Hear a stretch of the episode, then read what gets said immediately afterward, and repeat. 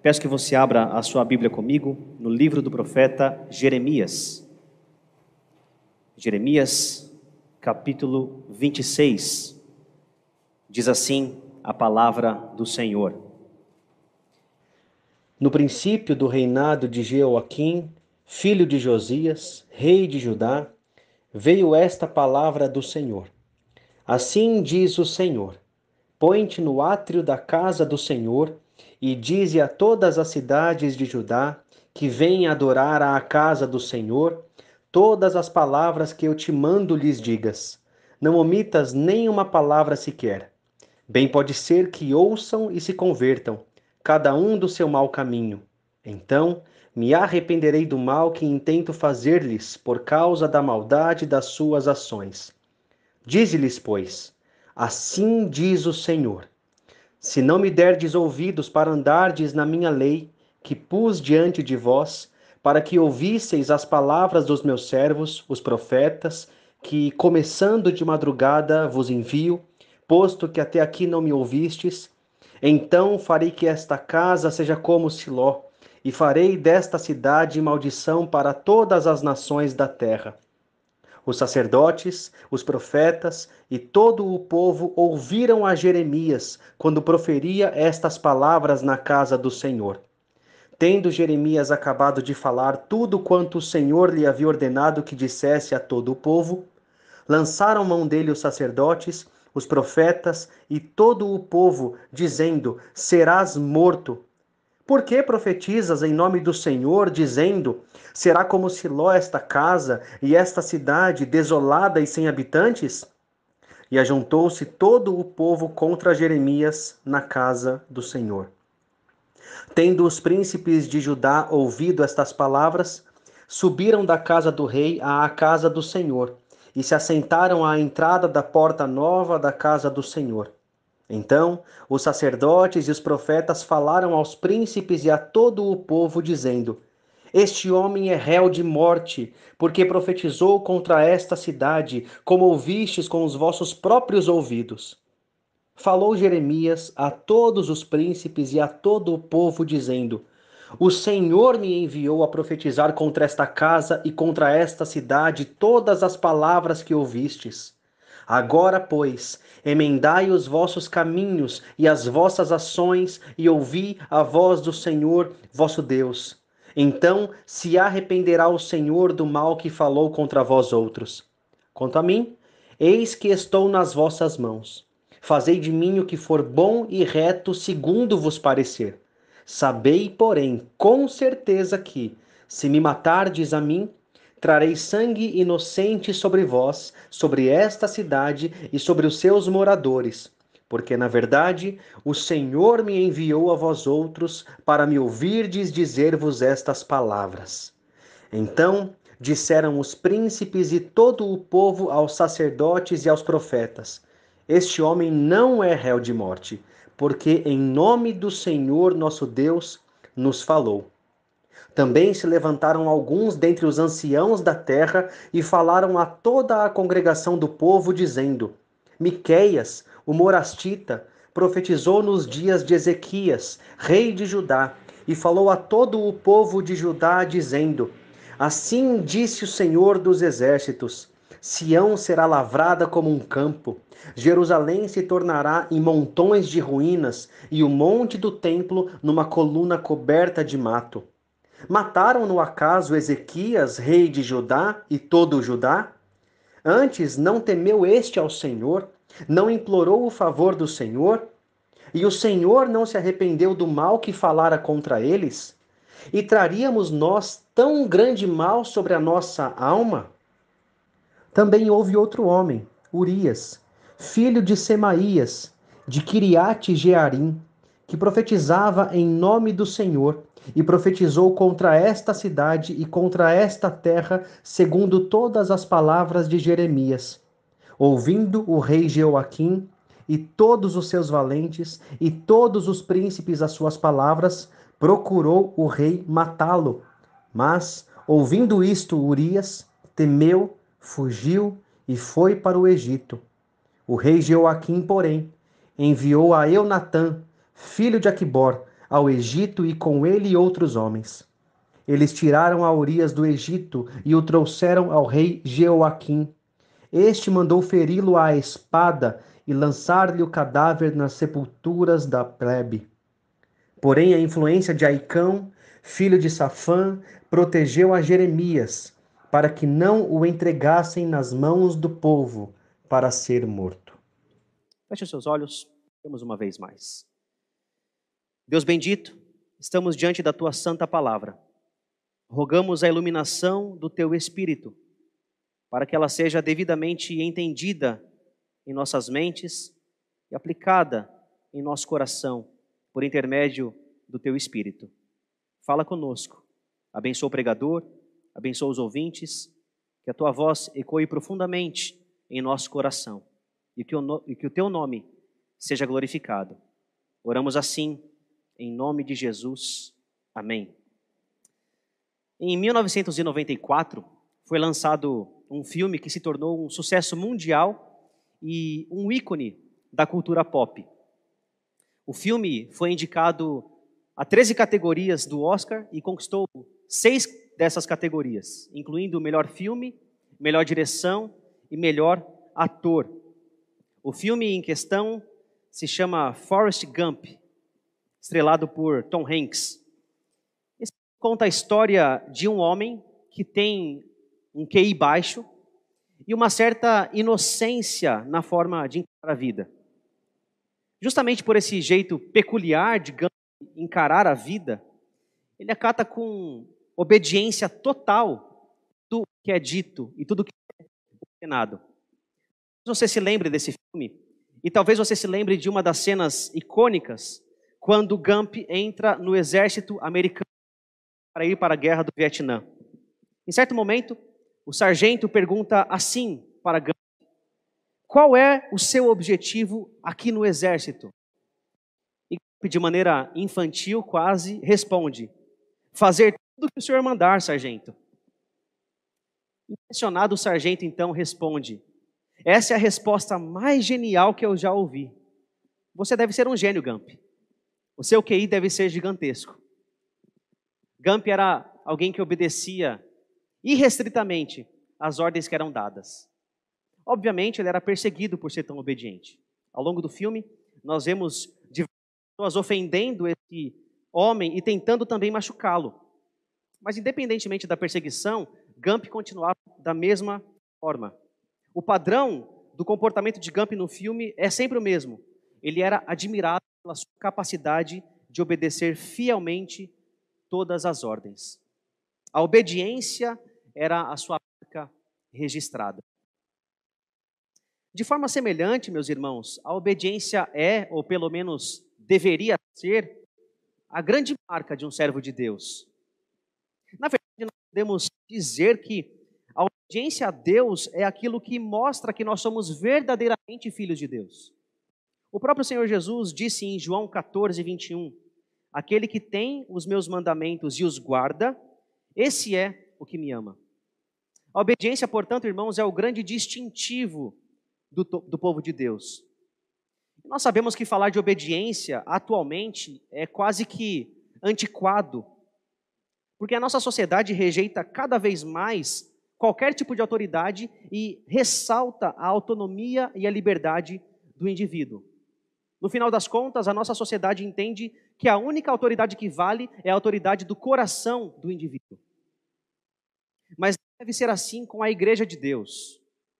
Independentemente, meus irmãos, dos caminhos da sociedade, nós precisamos sempre enfatizar que nós não somos seres autônomos. Nós somos criaturas de Deus e, portanto, devemos obedecê-lo. E mais ainda nós, como servos de Deus, devemos obedecer ao nosso Senhor, não só por ele ser o nosso Criador, mas o nosso Redentor, o nosso Salvador. Então, quando falamos de obediência, nós podemos usar diversos exemplos na palavra de Deus. E dentre esses exemplos, um se destaca, pelo menos nos livros proféticos. Estou falando de Jeremias. Porque a vida desse homem foi, de certa forma, marcada obediência. Jeremias nasceu e cresceu numa pequena cidade chamada Ananote, que dista cerca de 4 quilômetros de Jerusalém. Ele foi contemporâneo de Naum, Abacuque, Sofonias, Daniel e Ezequiel. Jeremias para ser profeta por do ano 627 antes de Cristo, quando ainda era um jovem, talvez com 12 ou 15 anos. E serviu ao Senhor como profeta por mais de 40 anos. E meus irmãos, o ministério de Jeremias como profeta não foi fácil. Sob as ordens de Deus, Jeremias nunca se casou. As suas pregações quase sempre não foram bem recebidas. A sua própria conspirou contra a sua vida. Ele foi colocado em troncos, humilhado publicamente por um falso profeta, jogado numa cisterna e, quando velho, levado à força ao Egito.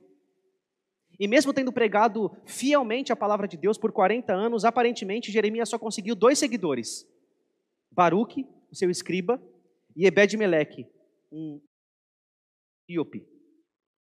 Pelos padrões modernos, Jeremias seria um exemplo de ministério fracassado. Jeremias seria um exemplo do que não ser como um pregador. Mas a verdade não poderia ser mais diferente. Jeremias é um exemplo de fidelidade. Porque mesmo quando a obediência a Deus custou caro, ele permaneceu fiel. E talvez, irmãos, um dos capítulos que mais ressaltam a obediência de Jeremias seja justamente o capítulo 26. A maioria dos estudiosos entende que o capítulo 26 apresenta para nós um resumo do sermão pregado por Jeremias no capítulo 7, dos versos 1 a 15, e descreve então a reação das pessoas ameaçando Jeremias por conta deste sermão. O capítulo 26 ele se passa num cenário de julgamento, num tribunal. E na verdade, a grande maioria dos estudiosos entende que esse capítulo é o melhor exemplo em todo o Antigo Testamento do funcionamento do sistema judicial no Antigo Testamento. Dos versos 1 a 6, nós temos o crime de Jeremias. Ele prega contra o templo e contra a cidade. Nos versos 7 a 9, nós vemos a prisão de Jeremias.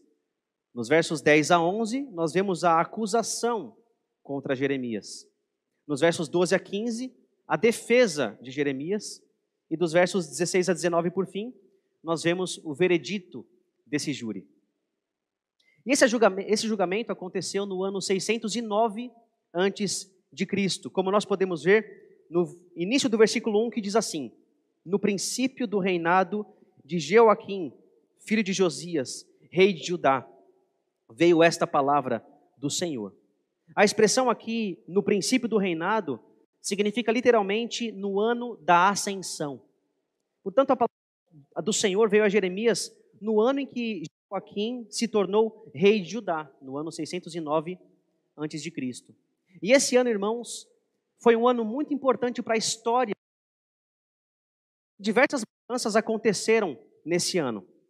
A primeira mudança foi a morte do rei Josias, apontado como o último rei fiel ao Senhor na história de Judá.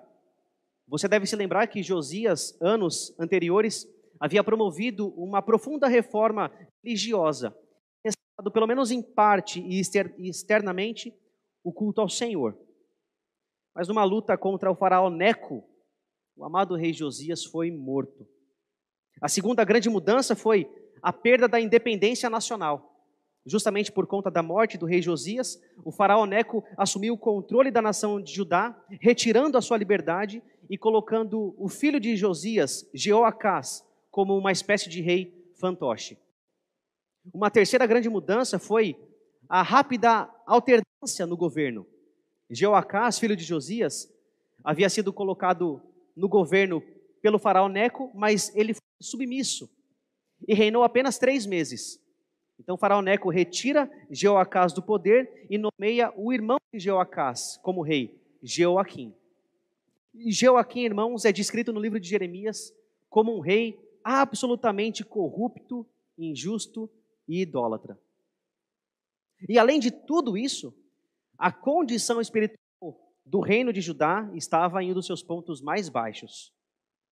Mesmo com as reformas religiosas promovidas por Josias, o comportamento do povo ainda era terrível.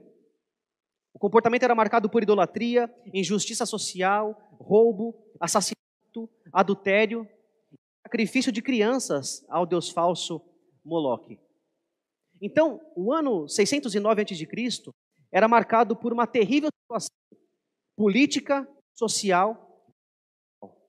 E foi justo nesse ano tão difícil que Jeremias recebe uma ordem para pregar a palavra do Senhor.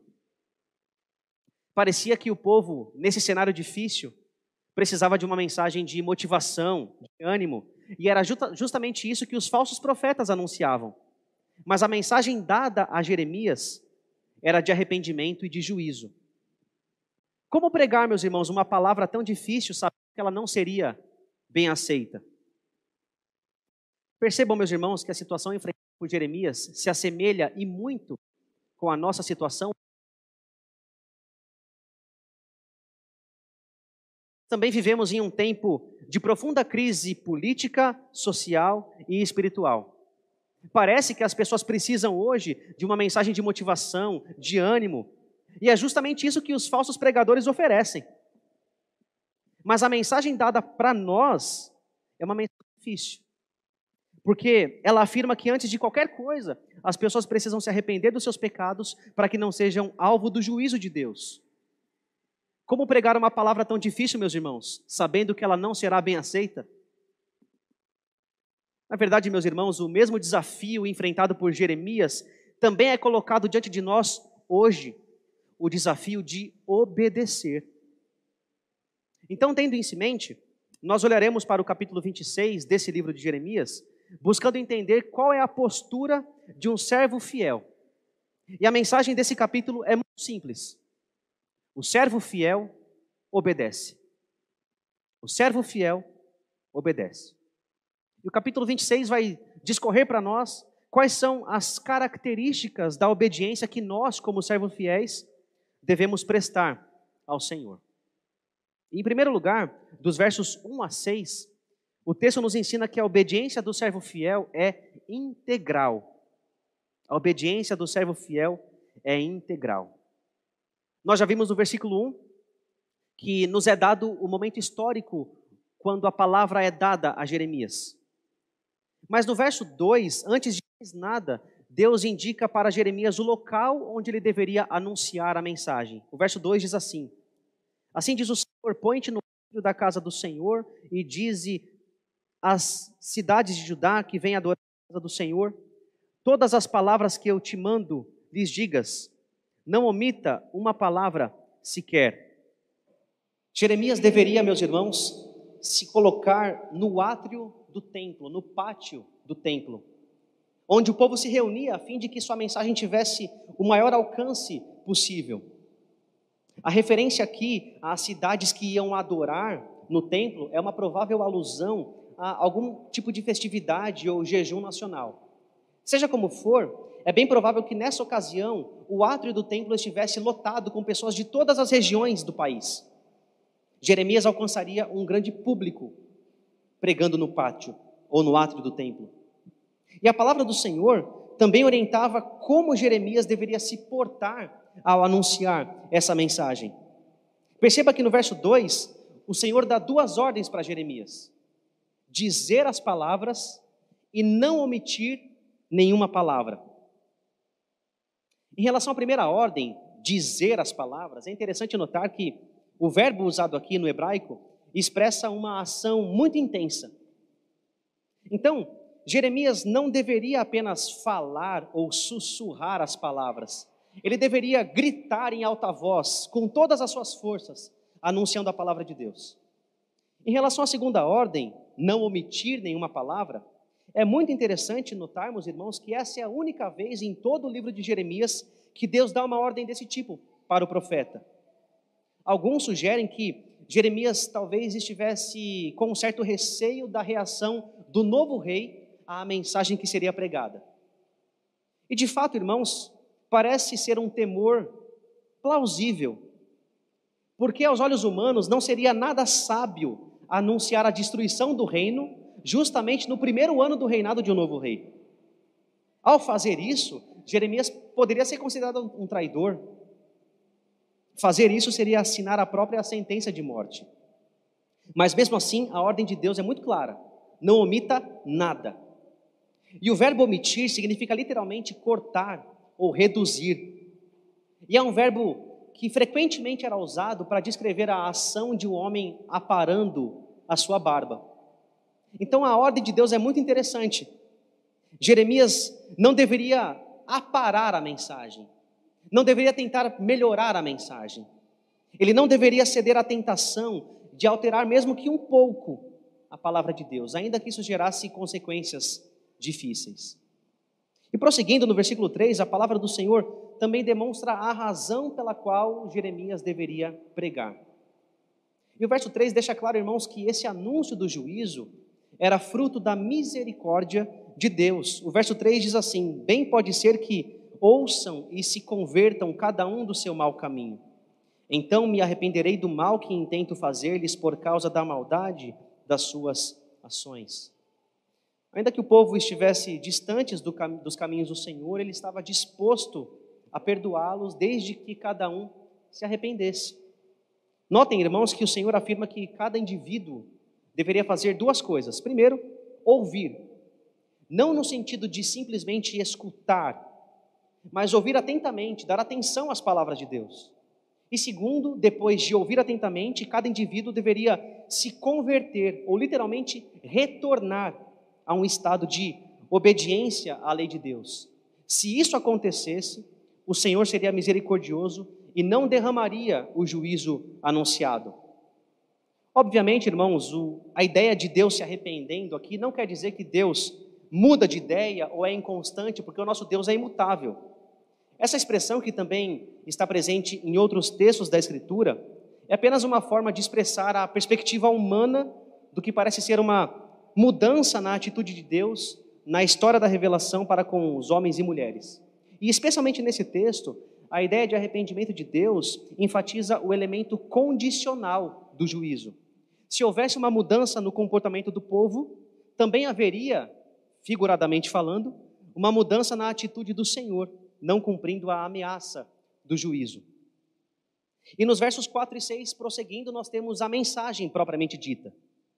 Na verdade, aqui nós temos um resumo do sermão pregado no capítulo 7, como já vimos.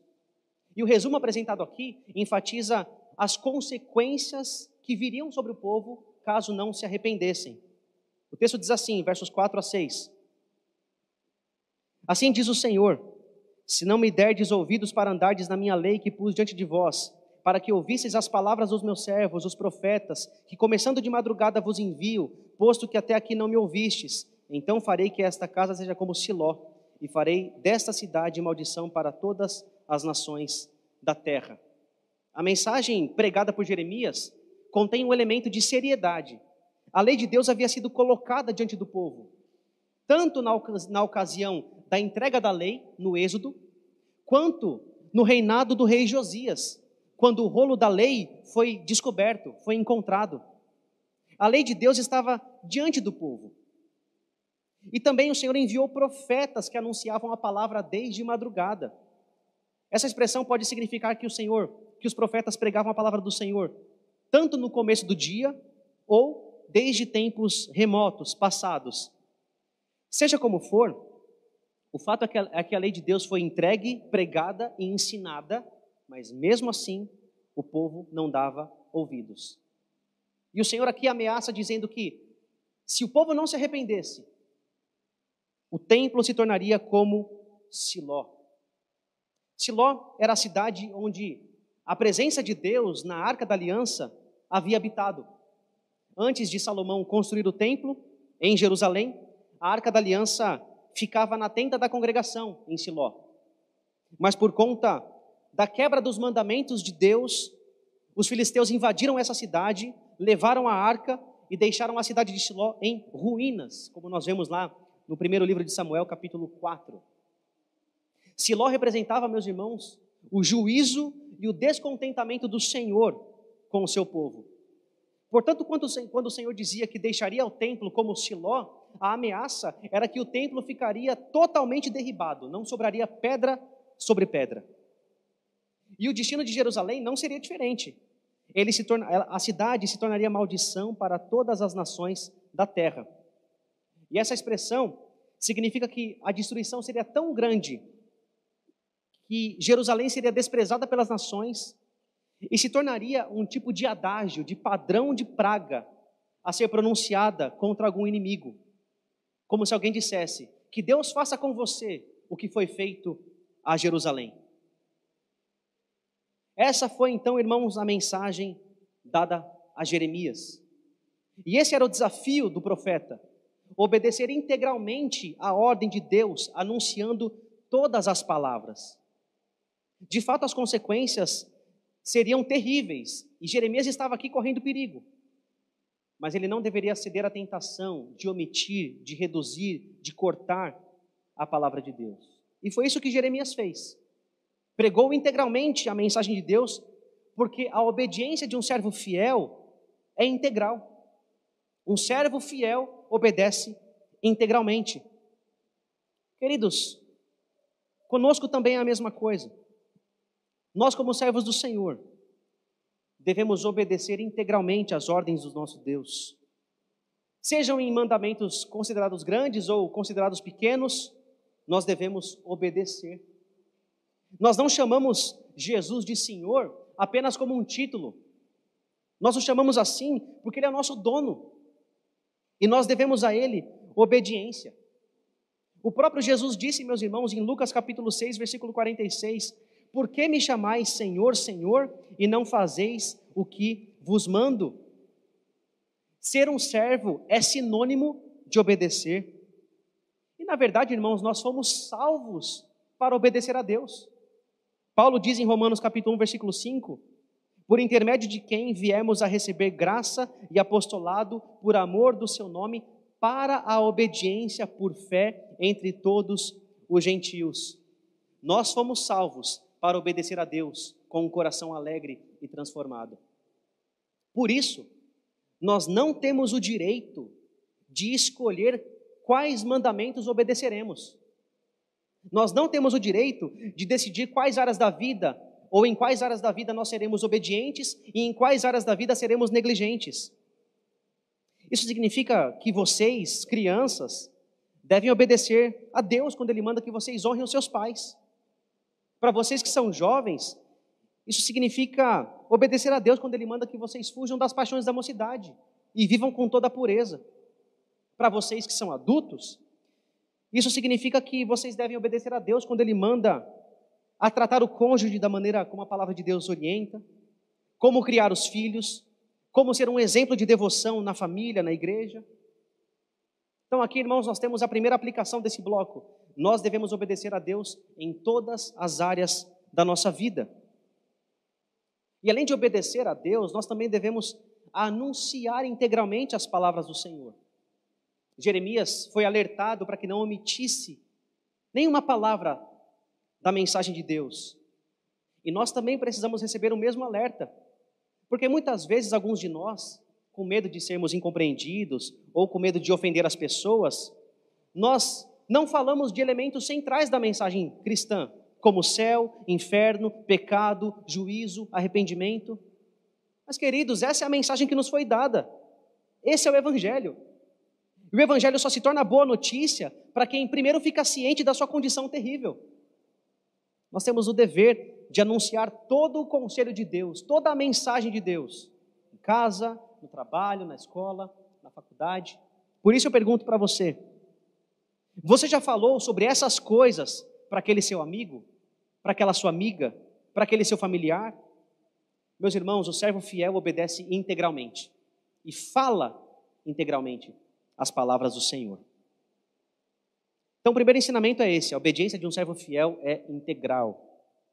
Mas, em segundo lugar, dos versos 7 a 15, o texto nos mostra uma segunda lição. E a lição é que a obediência do servo fiel é firme.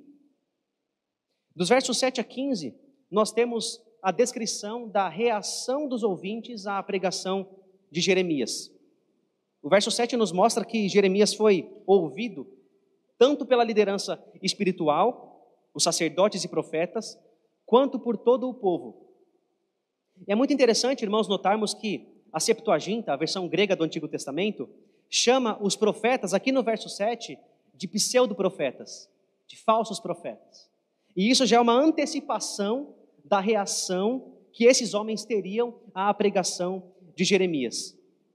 Percebam, irmãos, que o verso 7, o verso 8, perdão, enfatiza que Jeremias foi obediente e falou tudo o que o Senhor ordenou. O texto diz: Tendo Jeremias acabado de falar tudo quanto o Senhor lhe havia ordenado que dissesse ao povo, lançaram mão dele os sacerdotes, os profetas e todo o povo, dizendo: Serás morto. Parece, irmãos, que enquanto Jeremias pregava, a reação do povo era de cada vez mais indignação e revolta.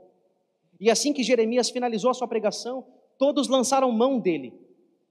Esse verbo significa literalmente agarrar ou capturar. Então, de maneira bem violenta e agressiva, Jeremias é agarrado pela multidão que grita: Serás morto. Que no hebraico significa literalmente: certamente morrerás. A multidão já havia decretado a sentença antes mesmo do julgamento. E no verso 9 nós vemos que a multidão continua expressando essa indignação contra Jeremias, dizendo: Por que profetizas em nome do Senhor? Dizendo: Será como Siló esta casa e essa cidade desolada e sem habitantes?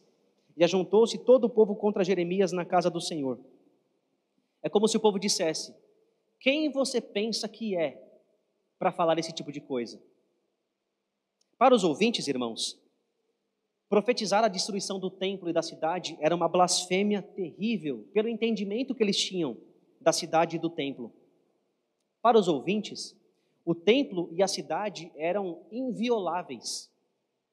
O templo era um tipo de amuleto da sorte, um santuário nacional que tanto garantia a permanência da cidade, quanto liberava o povo da necessidade de obedecer individualmente. Já em relação à cidade, os ouvintes acreditavam que Jerusalém tinha uma espécie de proteção especial.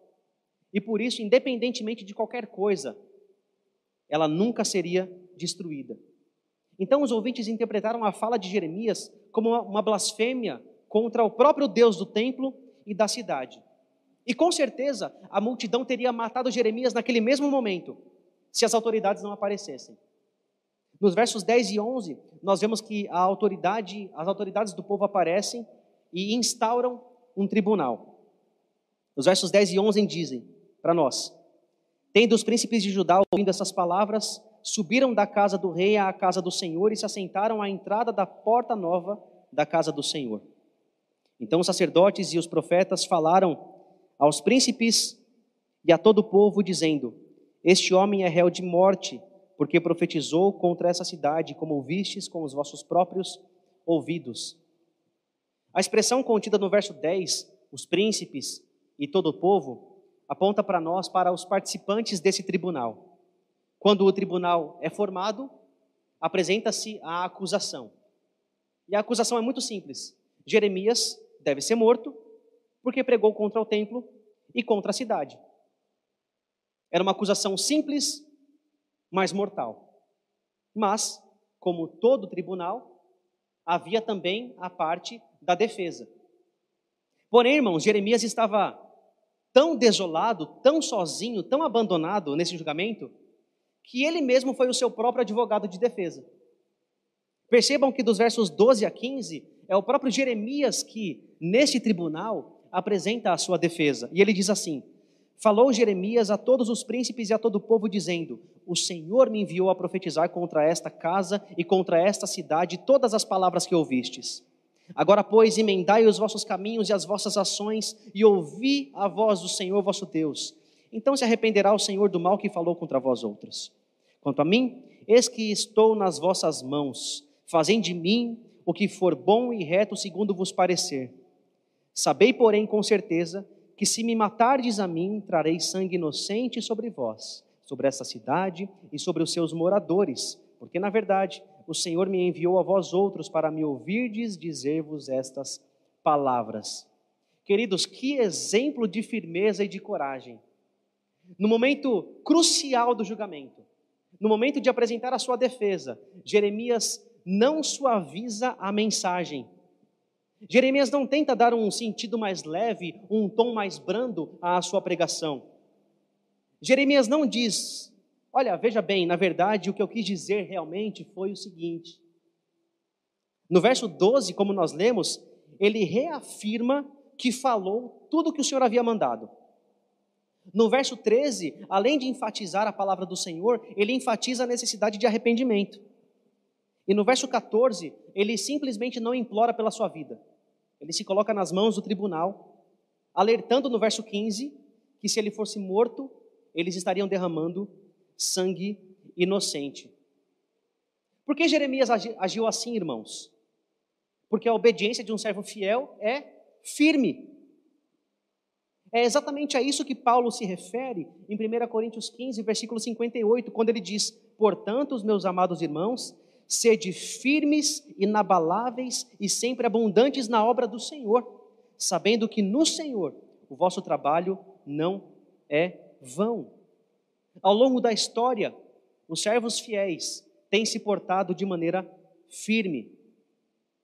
Percebam, queridos, que quando Jeremias foi colocado contra a parede, ele reafirmou a mensagem dada por Deus.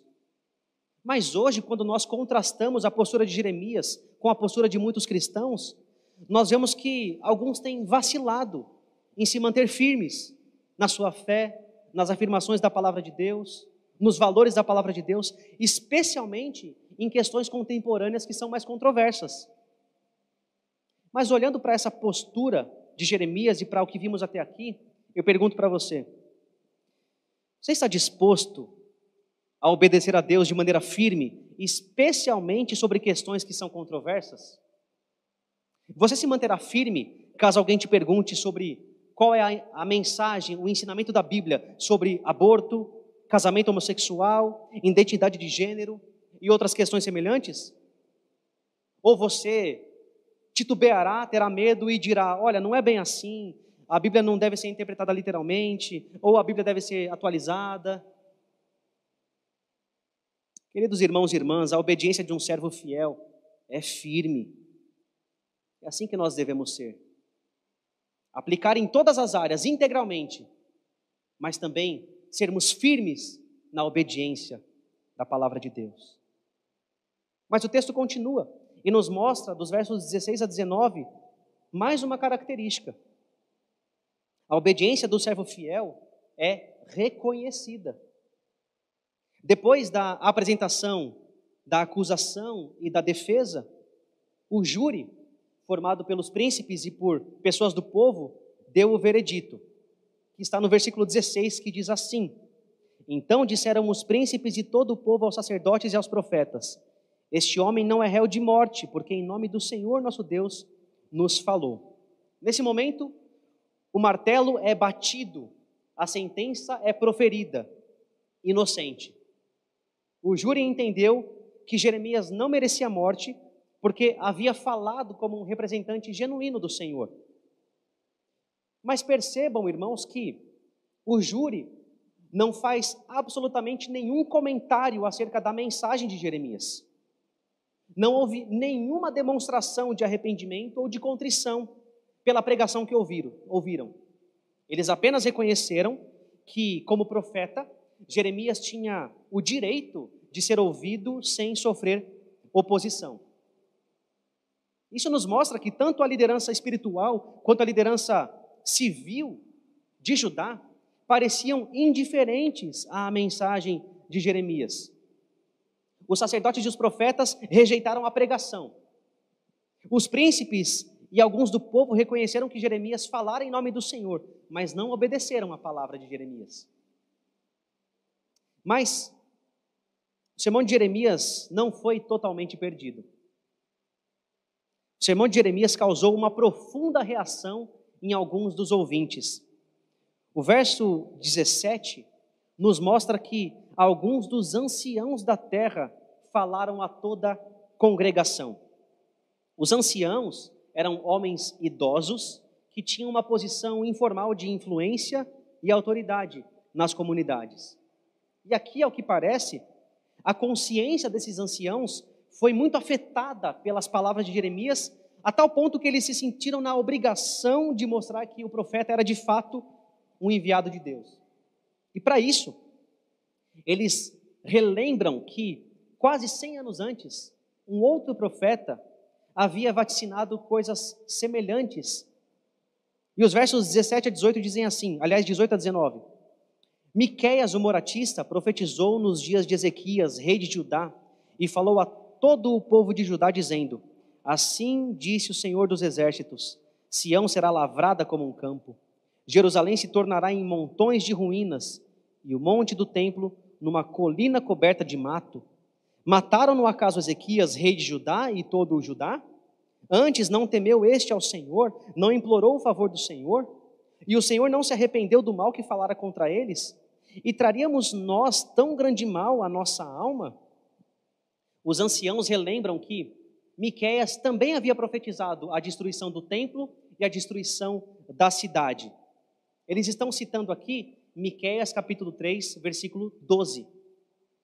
E muito provavelmente eles citaram esse texto de memória, porque nesse, nesse ambiente de julgamento é provável que não havia um rolo das profecias de Miqueias disponível.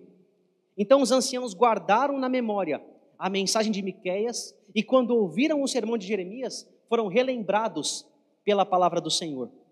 E além disso, no verso 19, como lemos, os anciãos fazem um contraste entre aqueles que ouviram a pregação de Miqueias e aqueles que agora estavam ouvindo a pregação de Jeremias. Cem anos anteriores, cem anos passados, tanto o rei quanto o povo de Judá, ao ouvirem a pregação de Miqueias, se arrependeram e buscaram o Senhor. Mas o povo da época, ouvindo a pregação de Jeremias, exatamente o mesmo conteúdo, queria matar o profeta e continuar vivendo no pecado. Então os anciãos tanto defendem o ministério profético de Jeremias, quanto ressaltam o pecado do povo de Judá e incentivam o povo a ter a mesma postura que os seus antepassados. E com essa palavra, o julgamento é dado por encerrado. Jeremias é considerado inocente, porque a obediência de um servo fiel é reconhecida. Quando nós nos mantemos fiéis ao Senhor, até mesmo os nossos opositores reconhecem que somos servos de Deus. O apóstolo Paulo também fala sobre isso no livro de, na segunda carta de, de Paulo aos Coríntios, capítulo 2, versículos 15 e 16, dizendo: Porque nós somos para com Deus o bom perfume de Cristo, tanto nos que são salvos, como nos que se perdem. Para com estes, cheiro de morte para a morte, para com aqueles, aroma de vida para a vida. Quando nós somos fiéis e obedecemos ao Senhor integral e firmemente, a nossa vida produz um aroma que é reconhecido por todos perfume de Cristo. Todos reconhecem que somos servos do Senhor. O próprio Senhor Jesus enfatizou esse elemento do reconhecimento no Sermão do Monte, em Mateus 5,16, quando o nosso Senhor diz: Assim brilhe também a vossa luz diante dos homens, para que vejam as vossas obras, as vossas boas obras, e glorifiquem a vosso Pai que está nos céus. Jesus não está dizendo que as nossas boas obras tornarão os ímpios em adoradores do Pai, mas que eles, ao verem a nossa obediência, reconhecerão que somos filhos de Deus e dessa forma o Senhor será glorificado. Assim, meus irmãos, nós precisamos entender que, invariavelmente, a obediência de um servo fiel é reconhecida. Eu acredito que Alguns ou muitos de vocês já devem ter passado por, pela experiência de estar numa situação na qual, depois de falar ou fazer alguma coisa, alguém te procura e diz: Poxa, que atitude bonita, que palavra bonita, que postura bonita. Você é um cristão? Você é crente? Meus irmãos, os olhos das pessoas estão voltados para nós. E é justamente por isso que nós devemos ter uma obediência integral e firme para que as pessoas reconheçam que somos servos de Deus. Sendo assim, eu pergunto para você: você, meu irmão, você, minha irmã, é reconhecido, reconhecida por ser um cristão, por ser um servo de Deus?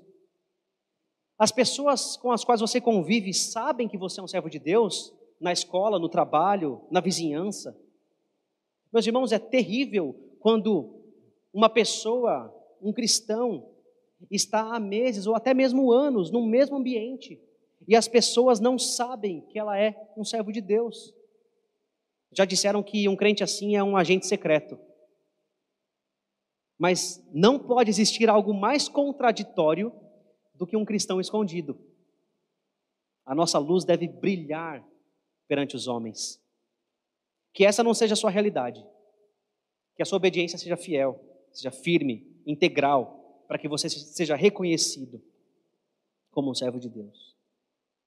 Além disso, irmãos, uma outra aplicação dentro desse bloco que lemos nos mostra que, ainda que a grande maioria da população tenha rejeitado a palavra e a pregação de Jeremias, alguns aceitaram. Os anciãos deram ouvidos. E isso nos mostra que a palavra de Deus nunca volta vazia.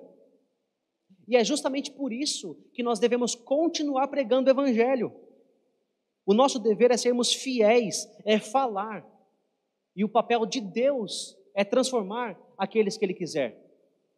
Portanto, continue sendo fiel, anunciando a palavra de Deus para aquelas pessoas que você almeja que se entreguem ao Senhor. O seu papel é ser fiel, falando da palavra de Deus, para que todos te reconheçam como um servo do Senhor. Finalmente, irmãos, por fim, o texto nos apresenta uma última verdade. Nós vimos que a obediência do servo fiel, ela é integral, firme, reconhecida, mas também é perseguida. E nós vemos isso nos versos 20 a 24. O capítulo 26 é encerrado com um relato triste da perseguição e morte de um profeta chamado Urias. A princípio pode parecer que esse relato foi colocado aqui de maneira desconexa, mas na verdade, a maioria dos estudiosos defende que esse trecho foi colocado aqui para ressaltar o perigo que Jeremias corria durante o reinado de Jeoaquim. Veja comigo os versos 20 a 23 que dizem assim: Também houve outro homem, Urias, filho de Semaías, de Kiriat Jearim, que profetizava em nome do Senhor e profetizou contra esta cidade e contra esta terra, segundo todas as palavras de Jeremias. Ouvindo o rei Jeoaquim e todos os seus valentes e todos os príncipes as suas palavras, procurou o rei matá-lo. Mas ouvindo isto, Urias temeu, fugiu e foi para o Egito. O rei Jeoaquim, porém, enviou a Eunatã, filho de Aquibor, ao Egito, e com ele outros homens. Eles tiraram a Urias do Egito e o trouxeram ao rei Jeoaquim. Este mandou feri-lo à espada e lançar-lhe o cadáver nas sepulturas da plebe. Meus irmãos, nós não sabemos mais nada acerca do profeta Urias além do que é dito aqui. Ele era filho de um homem chamado Semaías, um homem desconhecido, e oriundo de uma pequenina cidade chamada Kiriat Jearim, cerca de 14 quilômetros de Jerusalém. Fora isso, não sabemos mais nada. Mas o que de fato importa na vida e no ministério de Urias, nos é dito no final do verso 20. Ele profetizou segundo todas as palavras de Jeremias. Essa expressão indica que enquanto Jeremias profetizava na capital, Urias profetizava exatamente o mesmo conteúdo no interior. Porém, as palavras de Urias chegaram aos ouvidos do rei Jeoaquim. O texto nos fala no verso 21 que o rei, os valentes e os príncipes ouviram as palavras de Urias. E o rei, tomado de ira, decidiu matar o profeta. E de alguma forma que nós não sabemos, a informação vazou. A informação chegou aos ouvidos de Urias e ele, com medo, fugiu ao Egito. Mas o seu plano não deu certo. O rei Joaquim enviou uma comitiva ao Egito, que acabou capturando o profeta e trazendo de volta a Judá. Finalmente, o rei mandou matar a Urias e mandou que o seu corpo fosse jogado na sepultura das, da plebe. E esse ato, irmãos, era um ato extremamente desonroso, porque era costume dos, entre os judeus serem enterrados nos túmulos dos seus pais. E alguém ser enterrado na, nas sepulturas da plebe era como ser enterrado como um indigente, sem nenhum tipo de honra, nenhum tipo de reconhecimento. Para vocês terem uma ideia, normalmente os mendigos e leprosos eram enterrados nessas valas, nessas sepulturas. E o rei Joaquim fez isso para deixar muito claro o que aconteceria com alguém que ousasse pregar contra o seu reinado. E ao que tudo indica, irmãos, a única coisa que impediu que Jeremias também fosse morto e sofresse o mesmo destino que Urias foi a influência de um homem chamado Aicão, como vemos no verso 24 que diz assim: Porém, a influência de Aicão, filho de Safã, protegeu a Jeremias para que o não entregassem nas mãos do povo para ser morto. Aicão, membro de uma família piedosa, viu como o rei tratava os profetas e decidiu agir. Aicão decidiu usar a sua influência política para proteger o profeta Jeremias. O verbo usado aqui, como traduzido como protegeu, indica não apenas para o momento do julgamento que nós vimos até agora, mas para pelo menos toda a primeira parte do reinado de Joaquim. Aicão protegeu Jeremias por pelo menos quatro anos. De maneira muito corajosa, ele se coloca contra o rei e contra os príncipes para que a vida de Jeremias fosse protegida. Providencialmente, Aicão é usado por Deus para proteger o profeta Jeremias. Meus irmãos, a história de Urias e Jeremias nos lembra que a obediência de um servo fiel sempre será perseguida. E isso não é novidade para nós. O próprio Senhor Jesus chamou a atenção para esse fato em Mateus 5, do 11 ao 12, quando disse: Bem-aventurados sois quando, por minha causa, vos injuriarem e vos perseguirem e mentindo disserem todo mal contra vós. Regozijai-vos e exultai, porque é grande o vosso galardão nos céus, pois assim perseguiram aos profetas que viveram antes de vós. Jesus não diz se vos perseguirem, mas quando a perseguição virá. Mas como podemos aplicar para nós hoje, agora?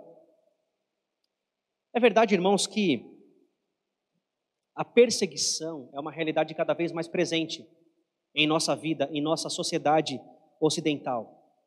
De fato, a perseguição contra a fé cristã e os valores da palavra de Deus hoje é em grande parte ideológica e velada. Mas, meus irmãos, não nos enganemos. A cada dia que passa, a perseguição se torna mais clara, mais evidente e mais feroz. Alguns de vocês talvez se lembram o ano passado, quando a educadora cristã Simone Quaresma, esposa de um pastor presbiteriano, foi duramente difamada, difamada em todo o país por defender o ensino bíblico sobre a disciplina infantil. Há alguns meses atrás, uma jovem cristã americana chamada Betsy Freeze foi demitida daquela rede de cafeteria Starbucks simplesmente por ter se recusado a usar uma camiseta que celebrava o orgulho LGBT, alegando que isso feria os seus princípios cristãos. Basta você olhar as postagens das redes sociais. Os cristãos e a palavra de Deus é cada vez mais alvo de perseguição, de ódio e de rejeição. E não se enganem, irmãos, isso ficará cada vez mais pior. Por isso nós precisamos estar cientes e preparados para isso. Alguns podem pensar que nós temos a opção entre sermos ou não sermos perseguidos. Não é verdade. A única escolha que temos é se nós enfrentaremos a perseguição para a glória de Deus ou de maneira covarde, desonrando o nosso Senhor. A única diferença será se nós agiremos como Jeremias, permanecendo em Jerusalém e sendo providencialmente ajudado por Deus, ou se seremos como Urias, que na hora mais difícil do seu ministério teve medo e fugiu e sofreu as consequências por isso.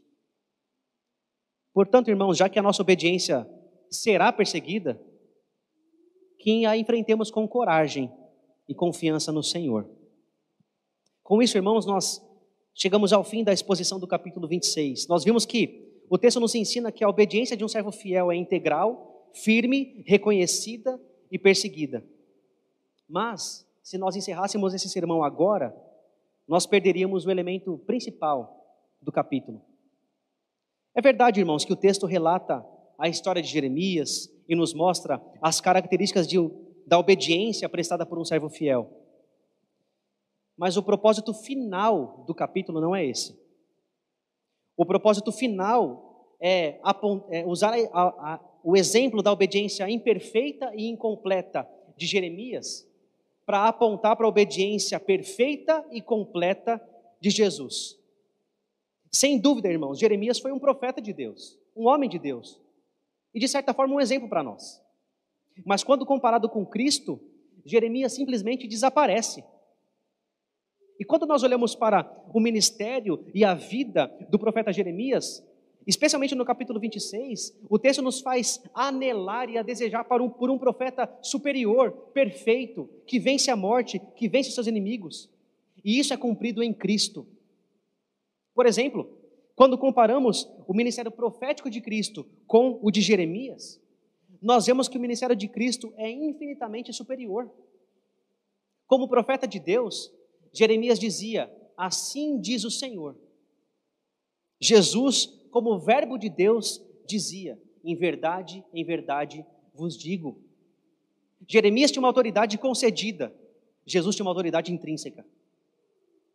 Além disso, quando nós comparamos a obediência de Jeremias com a de Cristo, nós vemos que a obediência de Cristo é infinitamente superior. Jeremias precisou ser alertado por Deus para que não omitisse nenhuma palavra. Jesus nunca precisou ouvir isso, porque ele sempre anunciou de maneira perfeita a palavra do Pai. Ele mesmo disse em João 14, 24: A palavra que estáis ouvindo não é minha, mas do Pai que me enviou. Por fim, meus irmãos, quando nós comparamos os sofrimentos de Jeremias com os de Cristo, nós vemos que os sofrimentos de Cristo são infinitamente superiores. Jeremias, mesmo com a violência do povo, participou de um julgamento correto, que obedecia às leis da época. Cristo, porém, participou de um julgamento iníquo e injusto na calada da noite. Jeremias teve alguns defensores, os anciãos, que se colocaram ao seu lado. Em contrapartida, Cristo foi abandonado por todos, inclusive pelos seus próprios discípulos e não obteve nenhuma palavra favorável.